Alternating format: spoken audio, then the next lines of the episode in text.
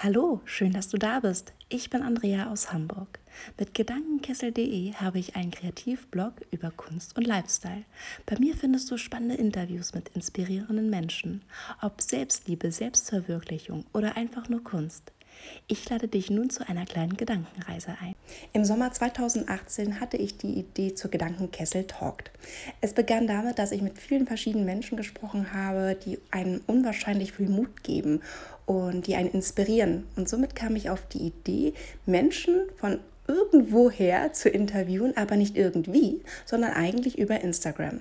Über die Instagram Story Funktion hatte ich dann verschiedene Partnerinnen eingeladen, die mit mir über Mut, Selbstverwirklichung oder einfach Zukunftsvision sprechen. Meine allererste Interviewpartnerin war damals die liebe Heike vom Waschatelier und dieses Interview, das hört ihr jetzt. Viel Spaß!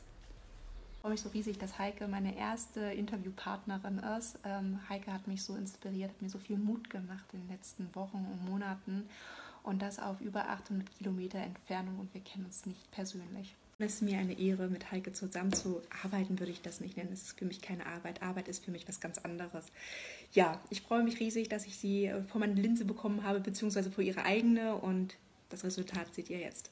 Heike, ich folge dir schon seit einer gefühlten Ewigkeit auf deinem Kanal Waschatelier.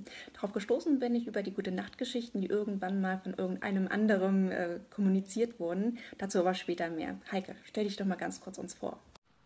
Ja, vielen Dank, dass ich mich heute hier vorstellen darf und für dieses Interview und natürlich ein herzliches Hallo aus dem Waschatelier Turmzimmer im Ostflügel. Ja, wo fange ich an? Äh, mein Name ist Heike Haas, ich bin eine Illustratorin aus München. Bist du der Inbegriff von Mut? Ähm, seit Anfang des Jahres berichtest du auf deinem Blog über deinen wichtigsten beruflichen Schritt im Leben. Aber erzähl doch mal selbst, welchen großen beruflichen Schritt hast du denn gemacht und auf welche Reise nimmst du deine Leser mit? Ich habe nach, kurz nach meinem 40. Geburtstag mein altes Berufsleben tatsächlich an den Nagel gehängt. Ich war sehr, sehr unglücklich, habe mich orientiert, neu orientiert und habe beschlossen, ich mache jetzt in Kunst. Ich werde jetzt Künstlerin. Ganz so einfach war es natürlich nicht. Mein Leitspruch ist ja Kopf in den Wolken, Füße am Boden. Also ich habe mir überlegt, wie kann ich Geld in München verdienen, ohne von der Kunstakademie zu kommen. Und dann kam das Graphic Recording und hat eingeschlagen. Ähm, und ja, ja, und 2015 habe ich mich also selbstständig gemacht und habe seit 2015 jeden, jedes Jahr tatsächlich eine Veröffentlichung hinbekommen. Und es gibt noch so viel mehr zu erzählen, aber da, dazu reicht natürlich unser, unsere Zeit heute nicht. Heike, was braucht es denn, um so mutig zu sein? Ja, was braucht es, um so mutig zu sein? Ich weiß immer gar nicht, ob das wirklich tatsächlich so mutig war. Ich glaube, es war schon mutig, aber ich denke, man braucht auf jeden Fall ein Netz, ein soziales Netz. Man braucht schon auch ein bisschen Halt. Und ich sage auch immer ganz klar, wenn ich alleinerziehende Mama gewesen wäre, hätte ich es vielleicht nicht gemacht. Aber man muss wirklich seinem Herzen folgen, so gut es geht im Leben. Das habe ich gemerkt. Und ich habe das gemacht, was ich eigentlich immer machen wollte, nämlich zeichnen und schreiben und veröffentlichen. Eine gute Nachtgeschichten in deiner Insta-Story faszinieren so viele Insta-Menschen.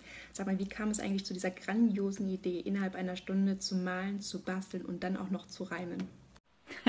Das ist eine sehr gute Frage, das weiß ich selber nicht so ganz genau, aber nein, alles begann damit, dass ich mir im Sommer letzten Jahres ein riesengroßes Skizzenbuch gekauft hatte und ich wollte abends einfach Material testen und euch das zeigen auf Instagram, ohne Sachen verkaufen zu wollen. Nachdem ich aber auch gerne dichte, habe ich dann halt ein Gedicht dazu äh, geschrieben und habe das vorgelesen. Und oh Wunder, oh Wunder, die Nachfrage stieg. Alle sagten, meine Stimme wäre so schön und die Gedichte haben irgendwie den Nerv getroffen. Dieses Jahr also nach 365 Tagen war das vierte Buch gefüllt mit Geschichten und Gedichten und äh, Bildern und die ganzen lieben Nachrichten, die ich erhalten habe auf Instagram. Ich sag dir, das war wirklich mehr wert als alles Geld der Welt. Übrigens ähm, entstehen die gute Nachtgeschichten an diesem kleinen Schreibtisch da hinten. So, liebe Heike, nun die allerletzte Frage. Wenn du auf das Jahr 2019 schaust, wie würdest du es zeichnen? Ja, liebe Andrea, ich habe tatsächlich was gezeichnet. 2019 sieht so aus. Mein Flipchart-Buch, was gerade erschienen ist, verkauft sich so gut, dass es in Chinesisch übersetzt wird, in Italienisch und in Englisch.